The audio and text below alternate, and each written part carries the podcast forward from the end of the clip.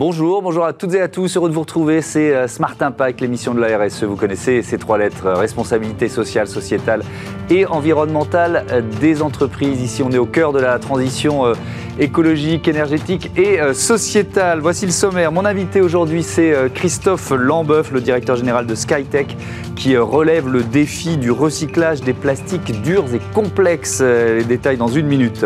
Le débat de Smart Impact, il portera sur la comptabilité, comment la placer au cœur de la transition écologique des entreprises? On répondra à cette question avec euh, l'Ordre des experts comptables et l'Alliance Compta Régénération.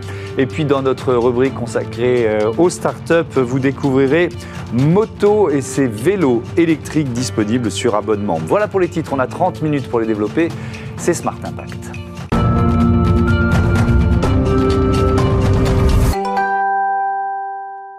Bonjour Christophe Lambeuf, bienvenue. Vous êtes euh, donc le directeur général de Skytech. Votre métier, je le disais en titre, c'est le recyclage de ces plastiques durs et complexes. Alors, on les trouve où? Un peu partout dans, dans les produits de notre quotidien? Alors presque partout, on les trouve euh, beaucoup dans les euh, dans les véhicules hors d'usage. On les on les trouve beaucoup dans les appareils électroménagers, électroniques, euh, informatiques. Euh, voilà, c'est sont essentiellement là qu'on les trouve. Hmm. Qu'est-ce qu'on en faisait jusqu'à présent? On viendra à votre solution après, mais qu'est-ce qui devenait ces plastiques durs et complexes? Alors jusqu'à maintenant, ces plastiques sont ou bien enfouis ou bien incinérés. Donc il n'y a pas énormément de solutions pour pour ce type de plastique. Hmm. et une des raisons pour lesquelles il n'y a pas de solution, c'est que ils sont assez difficiles à séparer. Et donc c'est pour ça qu'ils sont peu, peu séparés. Euh, ils, sont, difficiles à séparer parce qu'ils ont la même densité. Alors on parle de trois plastiques en particulier, euh, qui sont le polypropylène, PP, le polystyrène, PS, et, et l'ABS. Donc ils ont la même densité, c'est leur particularité. Et comme ils arrivent broyés, euh, quand ils sont collectés par euh, euh, les, les, les, entreprises dont c'est le métier, Suez, Veolia, de Richebourg, ils sont mélangés. Et donc ensuite, il faut pouvoir les séparer pour ensuite les repurifier. Donc c'est ce que c'est ce que nous faisons. Mm-hmm. Donc Skytech a développé euh, un process euh, euh, depuis plusieurs années en collaboration avec le CNRS et, euh, et, et l'école normale supérieure, un process breveté aujourd'hui protégé qui permet de séparer ces plastiques en utilisant la triboélectricité. C'est quoi la triboélectricité Alors la C'est pas trop complexe à expliquer. Alors la façon dont je vais vous l'expliquer, ça va pas être complexe du tout. Euh, ça consiste à, à, charger électriquement des particules euh, et, et des, des, des, matières et ensuite les faire passer dans un champ électrique. Et euh, celles qui ont été chargées positivement vont être attirées par le, par le négatif dans le champ électrique et, et vice versa. Et c'est comme ça qu'on arrive à, à, à les séparer. C'est plus compliqué. Oui, j'imagine, mais, vous avez fait en sorte que ce soit mais sur le principe, euh, c'est compréhensible pour moi. Donc on utilise la, la, la triboélectricité, on a breveté bien évidemment euh, la technologie et euh, ça nous permet d'obtenir des taux de pureté une fois que ces plastiques sont séparés de l'ordre de 99%, donc des plastiques très très purs. Et par la suite, et donc ça c'est la, la, deuxième dimension de notre savoir-faire, euh, nous allons régénérer ces plastiques pour en faire des résines avec des caractéristiques techniques euh, identiques à celles de résine vierge et donc les revendre à l'industrie. Euh, à l'industrie. D'accord, et elles pourront repartir dans le. Elles pourront repartir, donc dans ce sens-là, on est clairement dans l'économie circulaire puisque les secteurs qui produisent entre guillemets ces déchets plastiques ouais. sont, sont, également nos clients. Évidemment. Quelques chiffres sur cette pollution plastique, plus de 360 67 millions de tonnes de plastique euh, produits, euh, ça c'est des chiffres 2020, et à l'époque, pour cette année-là, c'était 9% seulement des déchets plastiques recyclés. Est-ce qu'une technologie comme la vôtre, euh, ça permet aussi de, c'est en cours de créer une filière qui va, euh, je ne sais pas, permettre de passer de 9% à 15%, etc., etc. Vous voyez ce que je veux dire? C'est quoi l'objectif de la filière en cours de création? Alors, euh, bah, l'objectif, c'est de, de, recycler effectivement massivement, euh, euh, massivement ces plastiques. Alors les 360 millions mm. euh, de tonnes euh, sont pas uniquement nos plastiques. Hein. Oui, oui. Nos plastiques, ça représente en Europe et en Asie 17 millions de tonnes, ce qui est déjà considérable, et c'est en gros un peu plus de 10% euh, du, du, de, de, la production plastique. C'est trois, trois plastiques. Mm. Donc euh, notre notre ambition, c'est de devenir un acteur européen et effectivement de, euh, de faire en sorte qu'on arrête d'enfouir et d'incinérer ces plastiques et qu'on les qu'on les qu'on les recycle. Mmh. Euh, comment vous produisez votre résine? C'est quoi le défi? Parce que ce que j'ai bien compris, c'est qu'il faut qu'elle soit pure et donc réutilisable par l'industrie derrière. Absolument. alors, c'est quoi? C'est industriel tout simplement? Ah oui, oui, c'est industriel. Oui, oui, c'est industriel. Donc la, la, la, première partie de notre process ou la seconde partie, puisqu'on va avoir une partie de pré-traitement qui va consister à nettoyer ces plastiques, mmh. mais ils sont toujours mélangés. Ensuite, on va les séparer, donc en utilisant la triboélectricité, comme j'ai dit tout à l'heure. Donc ça, c'est un process industriel aussi. Et ils vont sortir, donc euh, ces plastiques vont sortir séparés, avec des taux de pureté très élevés. Et ensuite, on va les granuler, donc on va les passer dans les granulatrices. Euh, ils vont être euh, légèrement chauffés. On va rajouter des additifs pour leur redonner des caractéristiques techniques, parce que ce sont quand même des plastiques usagés. Mmh leur redonner des caractéristiques techniques euh, propres à l'industrie. Donc on va répondre au cahier des charges des industriels et, donc à la sortie on va avoir des granulés, euh, des granulés euh, plastiques. Il y avait un enjeu de, conformité européenne qui a été obtenu il y a, il y a quelques mois. Évidemment, euh, on, imagine, c'était une étape majeure. Oui, alors euh, on, a, on, a, on, a plusieurs, on, a, plusieurs certifications. Euh, on a des, certifications assez larges d'une manière générale, mais on a, on obtenu plus récemment des, deux, deux, certifications assez spécifiques et intéressantes pour nos débouchés. Mhm. la première, c'est le contact alimentaire. Alors, non pas pour, pour faire des emballages alimentaires, parce qu'on n'est pas sur le secteur de l'emballage, on est sur les, les, les plastiques durs industriels Mmh. Euh, mais euh, ça nous permet d'adresser par exemple la cosmétologie. Et puis la deuxième certification, c'est la, norme jouet qu'on a obtenue euh, il, y a quelques, il y a quelques mois mmh. et qui nous a permis de rentrer en contact avec des acteurs importants de, de la fabrication de jouets en plastique. Qui sont vos clients aujourd'hui?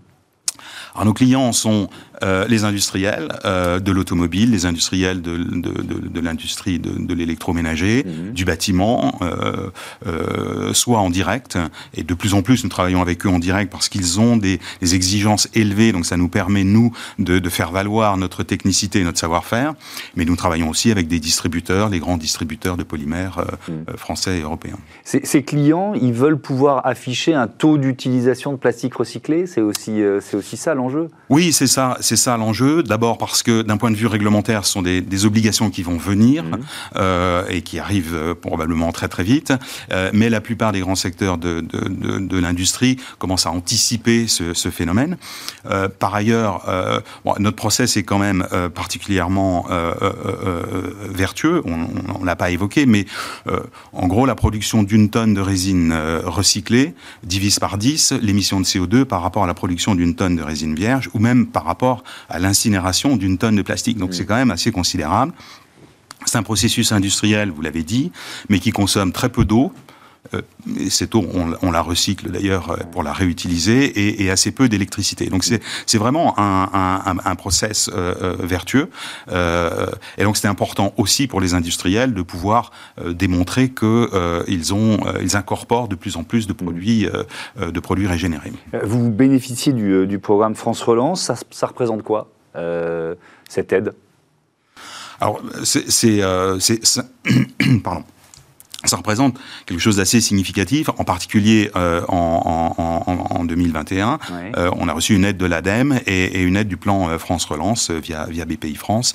Donc ce sont des références euh, extrêmement importantes pour nous. C'est une forme de reconnaissance. C'est une forme de reconnaissance extrêmement importante pour nous. Mais est-ce que vous auriez pu le faire sans ces aides? Eh, ou, euh, est-ce que finalement le modèle aurait été un peu plus long à mettre en place? Euh, Non, on aurait peut-être pu le faire, mais le, travail, la, la, collaboration avec l'ADEME par exemple a été, a été assez fructueuse, mhm. euh, puisqu'en fait c'est quand même du financement de, du financement de recherche également.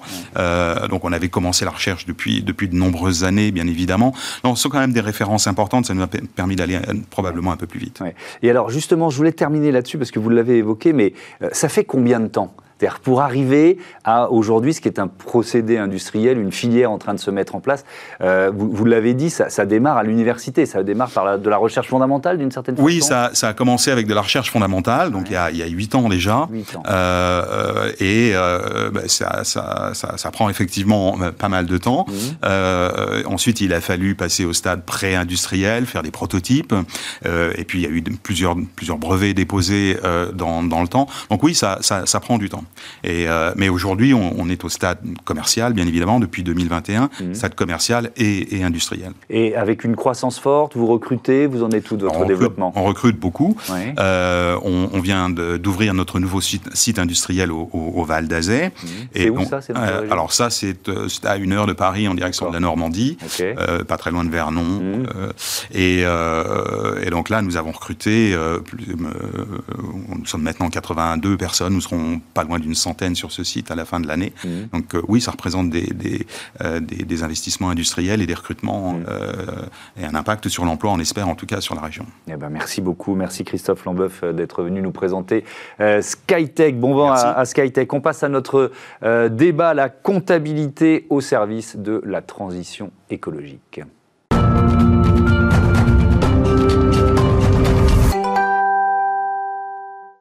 Le débat de ce Smart Impact, et je vous présente euh, mes invités. Rachel euh, Colbé-Semoun, bonjour, bienvenue. Vous êtes directrice RSE du groupe InVivo et membre de l'Alliance euh, Compta Régénération. À vos côtés, Hervé Bégo, Bégo, pardon, bonjour, bienvenue. Vous êtes expert comptable, président du comité RSE du Conseil national de l'Ordre des experts comptables.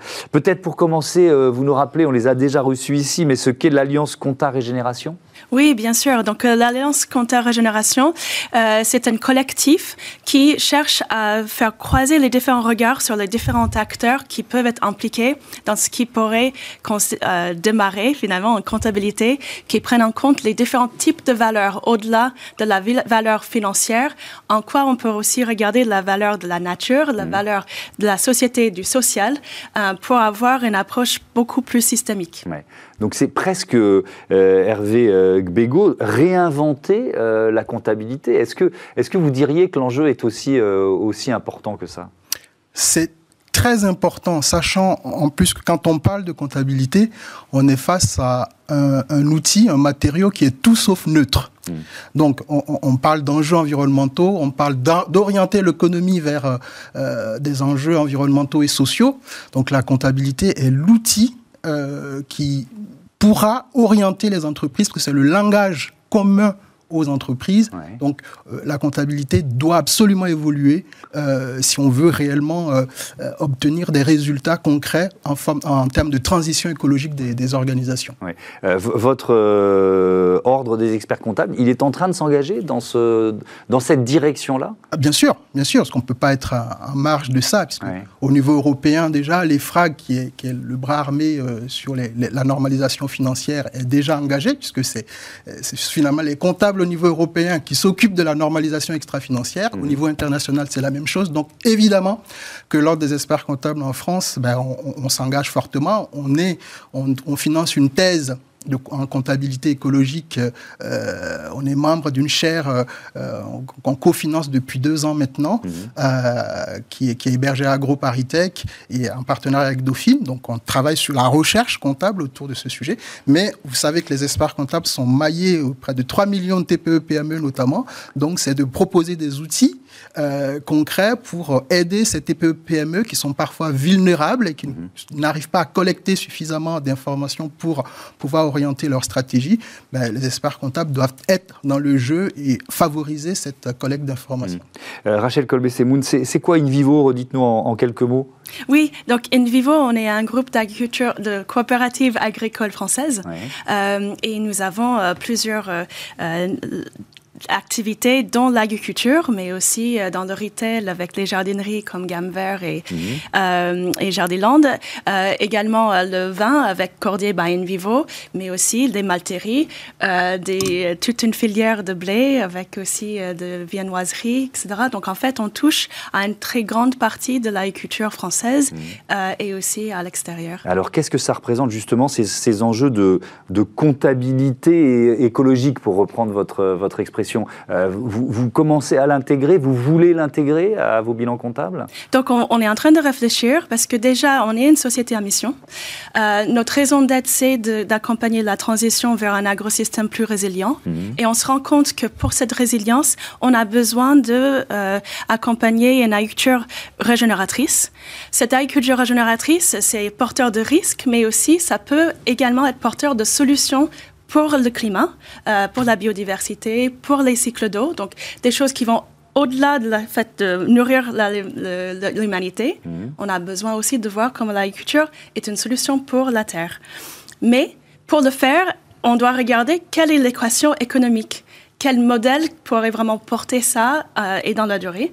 Et donc, on essaie de bien comprendre où est la valeur? Où est-ce qu'on en tire? Euh, C'est négatif par mhm. rapport à la capacité de produire et où en est le positif? Dans la capacité de séquestrer du carbone ou euh, euh, promouvoir, favoriser la biodiversité. Hmm. Effectivement, et c'est un enjeu majeur parce que ça, coûte cher. La transition écologique, on ne va pas se, se, mentir, elle coûte cher. c'est évident. Et donc, il faut pouvoir positiver l'action de, des entreprises qui sont sur ce chemin et, et, pressent. Alors, ça peut aller jusqu'à une fiscalité incitative. Enfin, il y, a beaucoup de leviers qu'on peut imaginer. C'est effectivement la base. J'aime beaucoup ce que vous venez de dire. Ça coûte cher. Donc, il faut vraiment commencer à dire aux entreprises, ça, ça coûte de l'argent. Mmh. Euh, donc, préparez-vous, euh, structurez justement les coûts de transition écologique de vos organisations. nous, on porte une comptabilité euh, écologique qui s'appelle CARE, euh, autour d'une association qu'on a lancée, le CERCES, le Cercle des comptables environnementaux et sociaux. Et justement, c'est le discours qu'on tient. Structurer d'abord le coût des transitions écologiques de vos organisations, puis ensuite aller chercher des gisements et de financement et d'aide et de fiscalité incitative mmh. pour pouvoir opérer cette transition. Ces gisements, ils existent déjà? Ah, existe déjà. Il y a quand même euh, un plan, euh, un plan climat qui est lancé, hein, le Green Deal européen. Euh, on parle de près de 1000 milliards qui sont lancés vers la transition de l'économie. Donc, c'est des opportunités à aller chercher aussi. Mm. En France, ben, il y a le, le, plan climat. Donc, il y a pas mal d'opportunités à, aller chercher, mais à condition d'avoir structuré justement ces coûts. Et c'est en ça que la comptabilité est, un, est un, outil formidable. Je suis bien d'accord. Néanmoins, quand on est en entreprise et non pas simplement dans la comptabilité, pour être incitatif, surtout quand il y a un enjeu de vraiment montrer du progrès réel, mhm. on a besoin de ne pas que regarder le coût. Mais on ne regarde doit pas regarder le coût, aussi ce qui va être créé comme valeur. Non, non, évidemment qu'on ne regarde pas le coût, mais souvent les entreprises ont tendance à ne pas justement regarder le coût suffisamment. Mhm. Euh, toute entreprise démarre justement par euh, engager une somme d'argent, engager quelque chose, engager de la ressource. il faut d'abord structurer ça et ensuite voir comment on oriente le modèle économique pour que ça soit de plus en plus rentable et viable. Mhm. C'est ça l'enjeu. Donc faut pas, euh, je suis complètement d'accord avec lui, il faut regarder les deux. Mais il ne faut pas non plus sous-estimer l'aspect coût en matière de mhm. transition écologique qu'on ne regarde pas suffisamment à mon goût. Euh, Rachel Colbet-Semoun, je reviens sur l'alliance Compta Régénération parce que l'objectif, on l'a déjà évoqué un peu euh, hier dans cette émission, mais l'objectif c'est d'avoir de nous, vous parliez de comptabilité écologique, mais un, jour on ne le dira plus. Vous voyez ce que je veux dire? Ce sera la, ce sera, j'espère, ce sera la comptabilité, la nouvelle norme. Mais pour ça, il faut la définir, il faut la faire accepter par tous. Et pas seulement en France, en Europe, dans le monde. Le, le défi, il est à ce niveau-là de complexité? Mais absolument, c'est pour ça que j'ai insisté sur le fait qu'il faut aussi une dimension qui va inciter, où on considère que c'est quand même un constructif, parce qu'il y a le changement de, de conduite de changement. Et donc, quand on a une approche que coût, c'est très difficile. Et nous le voyons avec les agriculteurs, où euh, euh, ils ont l'impression d'être écrasés par le réglementaire. Alors que, au contraire, si on se dit, tiens, il n'y a effectivement pas que le coût, mais les valeurs S qui doivent être regardées. Hmm. Quand je fais une agriculture bien faite et j'apporte ces valeurs, ces services environnementaux, ça doit aussi porter une valeur. Et ça permet derrière, du coup, l'investissement. Parce qu'on voit qu'il y a euh, de, passer en fait euh, euh, de la compensation entre guillemets vers une contribution. Ben là, on peut investir parce qu'on reconnaît la valeur qui va en sortir derrière. D'ailleurs, vous, l'aviez proposé avant la présidentielle, lors des experts comptables, oui. proposer un certain nombre de, mesures, par exemple élargir le crédit à impact aux, TPE, PME. il y a un certain nombre de. On regarde de, près, et puis souvent la comptabilité est favorable aux entreprises dans ce cadre-là. Hein. Mmh. faut, me faites pas dire, il faut pas regarder que les coûts, évidemment, et qu'à chaque fois qu'on on en a l'occasion, et notre président euh, ne manque pas euh, chaque occasion de soutenir et d'apporter mmh. justement ces orientations-là et d'aider les pouvoirs publics à mieux. Mmh. Euh, Quelle proposition vous aviez faite? Ben, Il y a cette proposition qui était effectivement d'engager ce, type d'aide aux entreprises, mais aussi on a structuré, on a proposé notamment à Olivia Grégoire qui, qui a laissé son, son, son qui à l'époque était, était, était, ministre de, de, l'économie sociale voilà, et solidaire. Le président lui a proposé euh, bah, de, que les experts comptables aident à la, à la structuration des, des, indicateurs RSE dans euh, l'alias fiscal des entreprises. Hmm. Alors, c'est quelque chose qui est, qui est, qui est exploré aujourd'hui, on est en train d'analyser. Pourquoi? Parce que souvent, il y a cette pression des entre...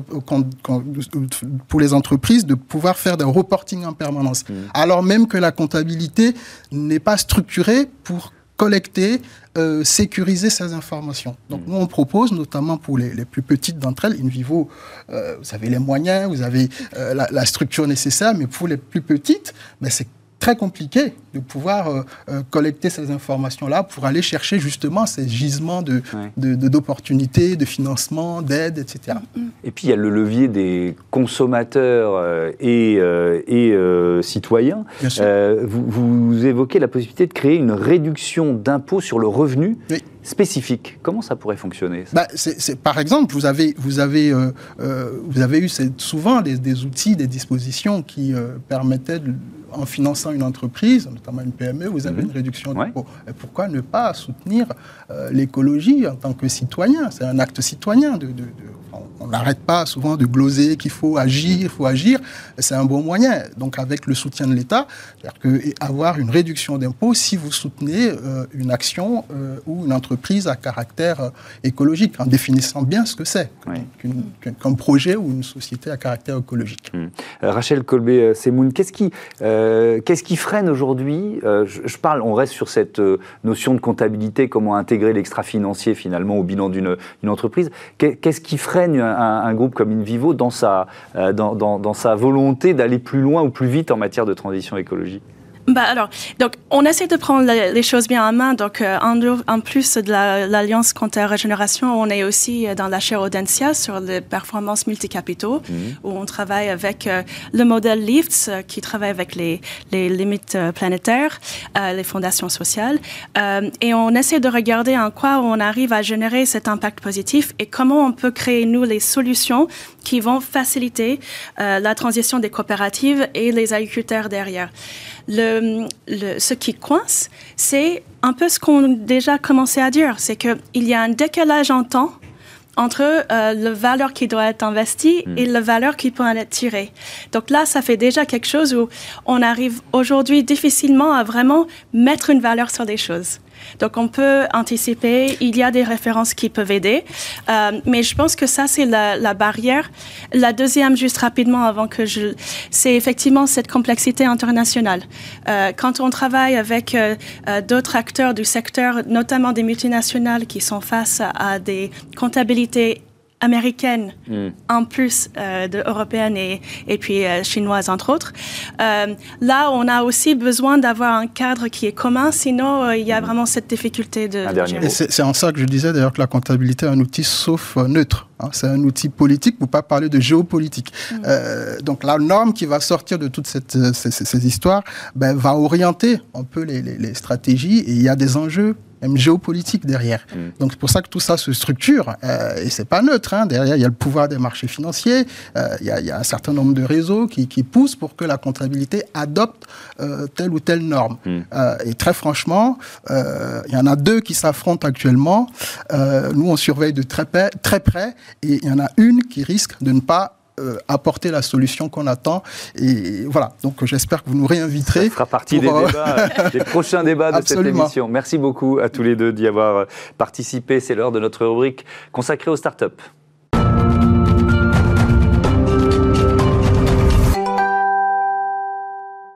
Moto, c'est la start-up que je vous propose de découvrir tout de suite. Bonjour Driss Ibn Mansour, bienvenue. Vous êtes euh, le cofondateur, président de Moto, créé l'an dernier avec euh, Pierre-François Drouget et Antoine Boutier. C'est quoi Moto? Exactement. Déjà, merci de me recevoir. Euh, alors, Moto, en deux mots, c'est une approche différente de la à la mobilité.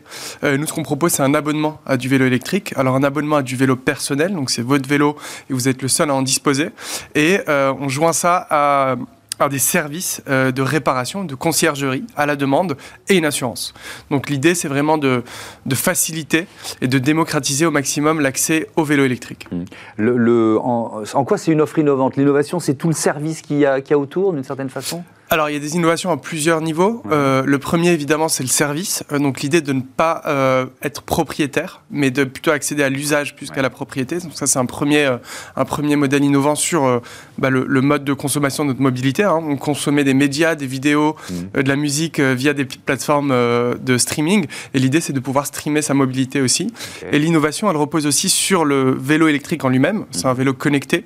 donc, c'est un vélo intelligent, intelligent pardon, qui est capable d'être de se connecter à une application qui va nous permettre de le verrouiller, le déverrouiller, de le localiser, euh, de le faire sonner si besoin. Donc il y a un certain nombre d'innovations qui sont aussi intrinsèques au, au vélo. Hmm. Ce sont des vélos de gamme? C'est des vélos de gamme, absolument. Ouais. C'est quoi le modèle économique? On est sur quel, euh, quel niveau d'abonnement? Bien sûr. Alors, l'idée, c'est que nous, on design, euh, on, on, on, fabrique nos vélos en partenariat avec, euh, avec des, des, des, suppliers, des fournisseurs euh, ouais. qui sont partout, partout dans le monde. Donc, le, le design est totalement interne et custom à, à, à moto. Mmh. Donc, on distribue ensuite nos, nos vélos via un canal Internet, donc notre site Internet, ou via un atelier qu'on a créé dans le centre de Paris. Et ensuite, le modèle économique est assez simple. Euh, on propose euh, un abonnement sans engagement à 75 euros par mois aujourd'hui, tout compris. Donc, il n'y a pas de frais cachés. Il comprend le vélo, euh, qui est haut de gamme. Hein. C'est un vélo que vous retrouviez. Alors, on ne le vend pas, mais si on devait le vendre sur le marché, il serait autour de 2500 euros. Donc, c'est plutôt un vélo euh, euh, premium. Et l'abonnement comprend aussi les, les, réparations dont je vous parlais et évidemment l'assurance. Alors dans votre offre, il y a, il y a aussi, euh, un, un, j'imagine, une volonté de lever un certain nombre de freins euh, euh, au, au, développement du, du, vélo électrique. Il y a toutes les craintes qu'on peut avoir sur le vol, la casse, mmh. la réparation, etc. Absolument. Euh, nous, on a, on a détecté trois freins euh, principaux. Le premier, c'est le, le, frein financier. Mmh. Euh, un vélo électrique, en moyenne, ça coûte 2000 euros. Donc, c'est quand même un prix assez élevé qui peut être une barrière pour beaucoup de gens. Donc, nous, en, en, en proposant un abonnement et en fait, en échelonnant ce paiement, euh, on lève ce frein, ce frein financier. Mmh. Le deuxième, c'est le frein de la maintenance et de l'entretien. Euh, Aujourd'hui, on estime que euh, le coût de l'entretien d'un vélo, c'est environ 15% du prix du vélo électrique à l'année. Euh, donc ça peut être assez élevé. Et le troisième frein, frein vous, vous le disiez très bien, c'est le, c'est le, euh, c'est le vol. Euh, il y a énormément de vols, surtout dans les grandes villes.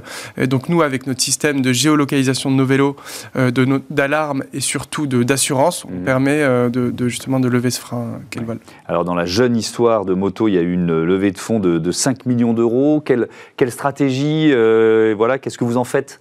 Ouais. Euh, alors effectivement, on a fait une levée, euh, on a fait une levée au début de cette année de, de 5 millions d'euros. Mmh. Elle va nous permettre de faire trois choses. La première, c'est de continuer notre euh, le développement technique euh, de notre vélo parce que le vélo est vraiment au cœur du service mmh. et l'idée c'est vraiment de proposer le meilleur vélo possible, la meilleure expérience possible sans cette contrainte de la propriété. Donc le premier élément c'est le développement technique. Le deuxième ça va être l'expansion et la croissance de notre flotte dans un premier temps à Paris puis en France et dès l'année prochaine euh, en, en, Europe. Mmh. Euh, donc on s'internationalise l'année prochaine. Et le troisième élément ça va être toute la partie marketing. Euh, nous on a l'ambition de créer une marque forte de mobilité de créer une marque inspirante et iconique et donc de continuer d'investir dans, le marketing. Mmh.